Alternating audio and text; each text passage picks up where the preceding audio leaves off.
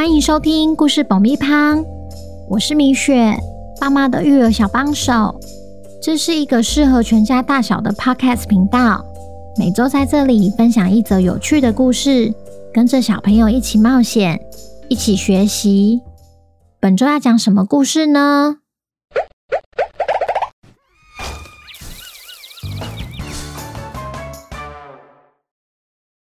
听故事前，请先订阅“故事爆米花”的频道，这样每周就能准时收听精彩的故事哦。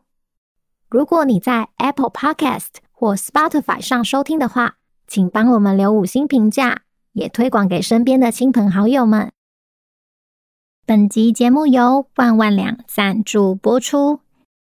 皮薄馅多滋味好，是一般人对好吃饺子的定义。但是每次在家煮水饺时，皮薄根本就是梦魇。水饺怎么煮怎么破，该怎么办？没关系，你的问题万万两都听到了。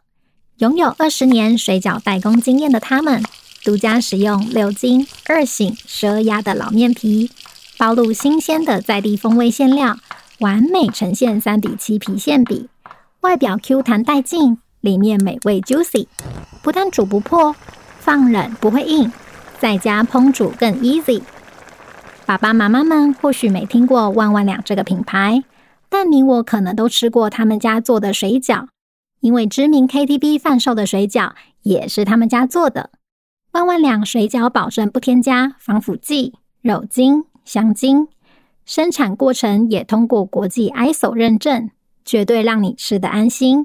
喜欢吃水饺的大小听众们，可以在节目资讯栏中找到购买链接，优惠组合平均一包不用两百元，千万不要错过本次的限时优惠。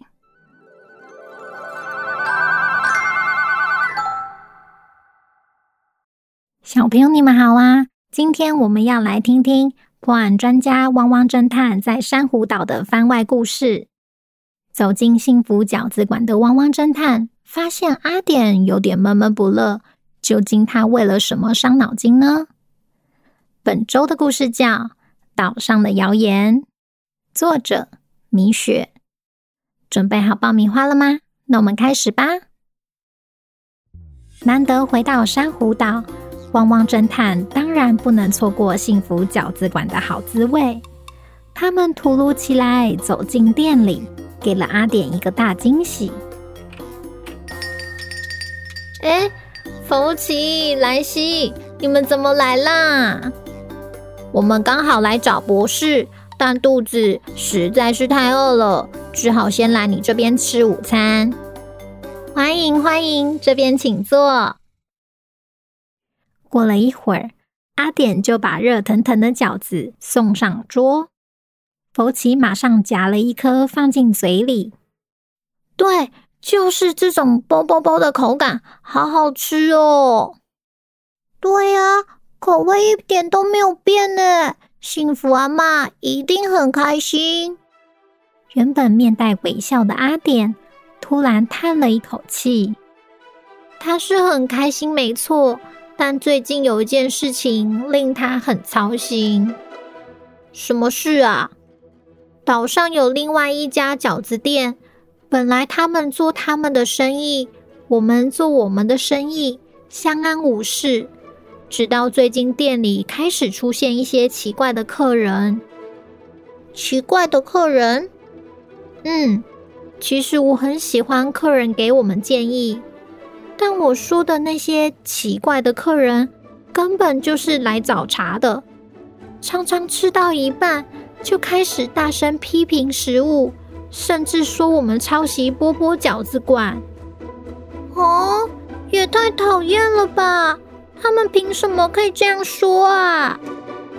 对啊，我怀疑会不会是波波饺子馆叫来的？嗯，你有去吃过他们的东西吗？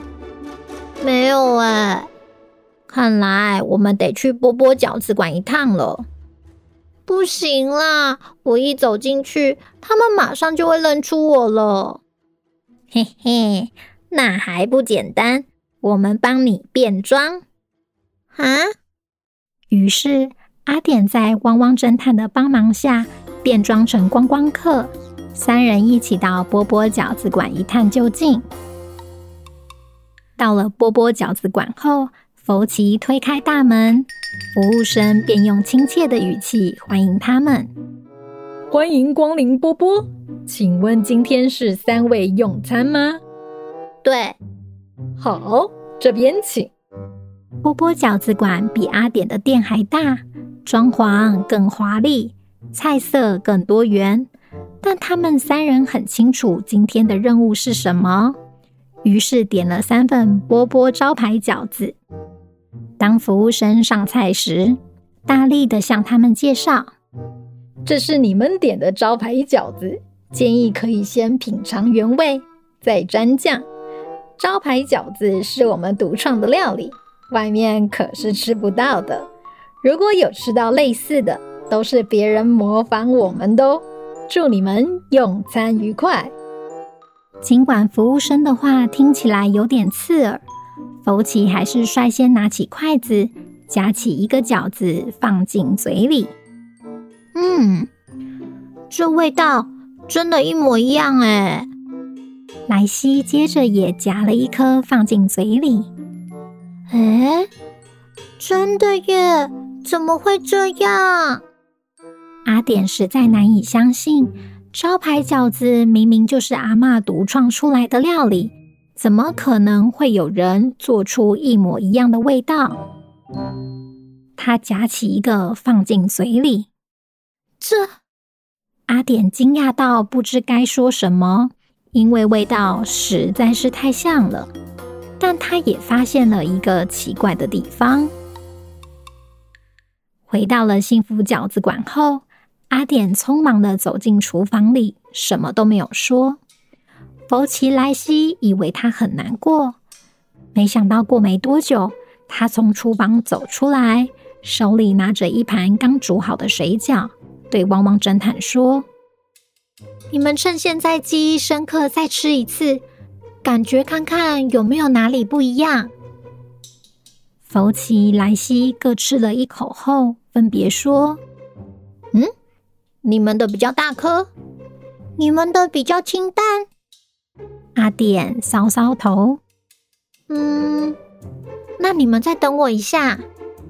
他又走进厨房，拿出另外一盘水饺。你们再吃看看这盘。福奇莱西又各吃了一口。嗯，这个才像刚刚在波波吃的。对啊，不是一样的水饺吗？其实不完全一样。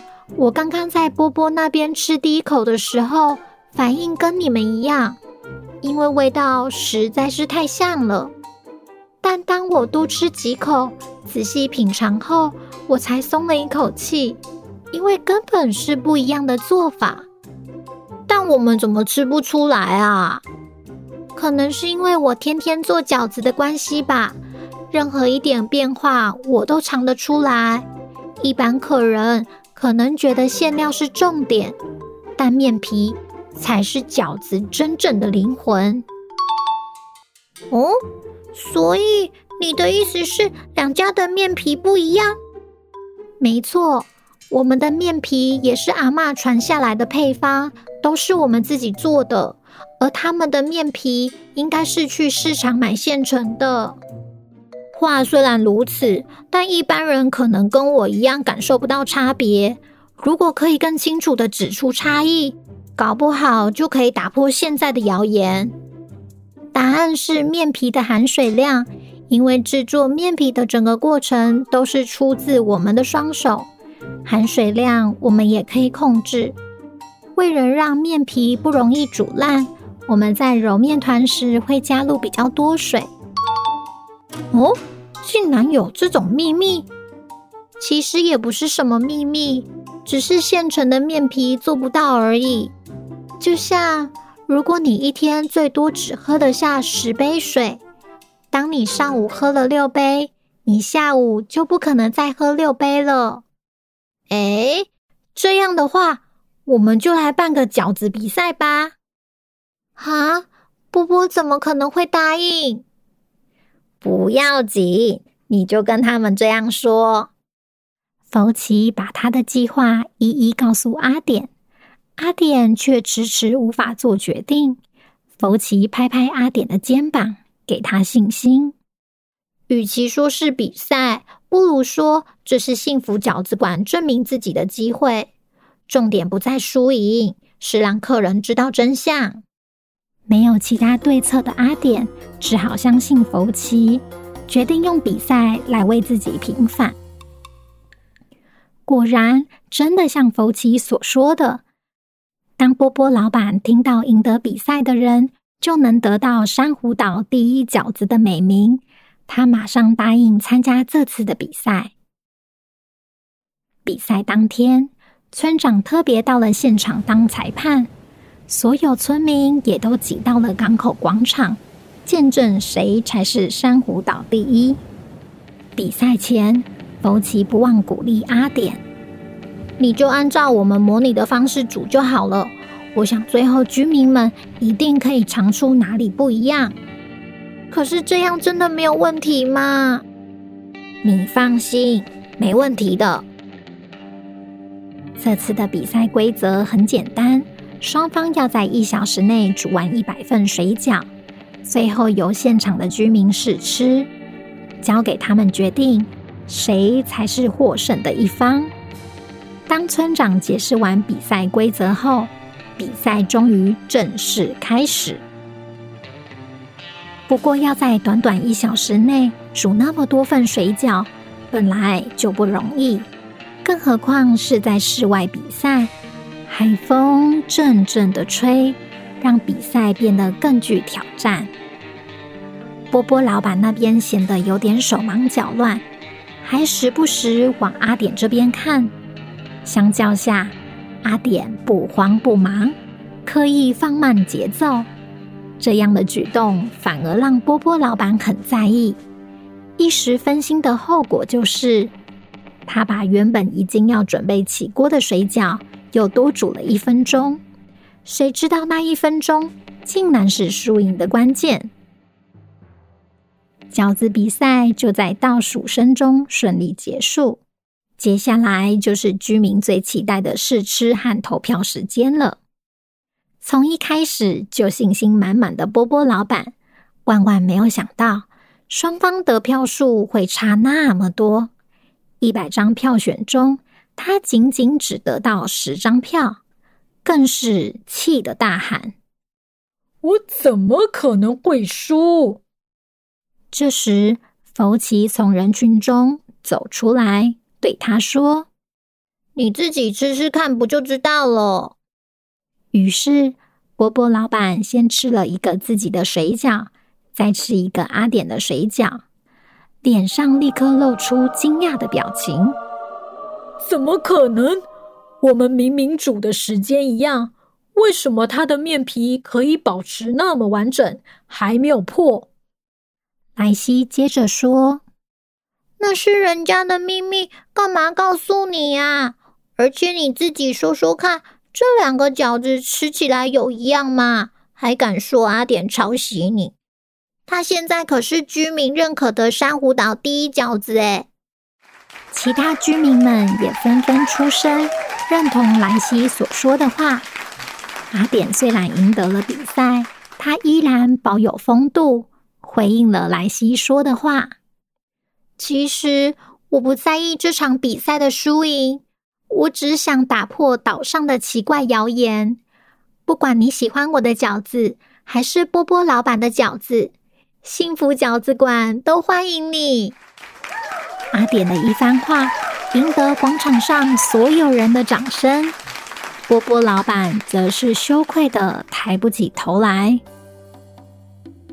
就这样，汪汪侦探又再次帮幸福饺子馆化解了一个难题，也因此得知面皮的奥妙。福奇，把这些带回去给丁丁博士吃吧。王国里谁敢作乱，就别怪汪汪侦探。下集，汪汪侦探又会解开什么谜题呢？小朋友有没有被突如其来的汪汪侦探番外篇给吓到啊？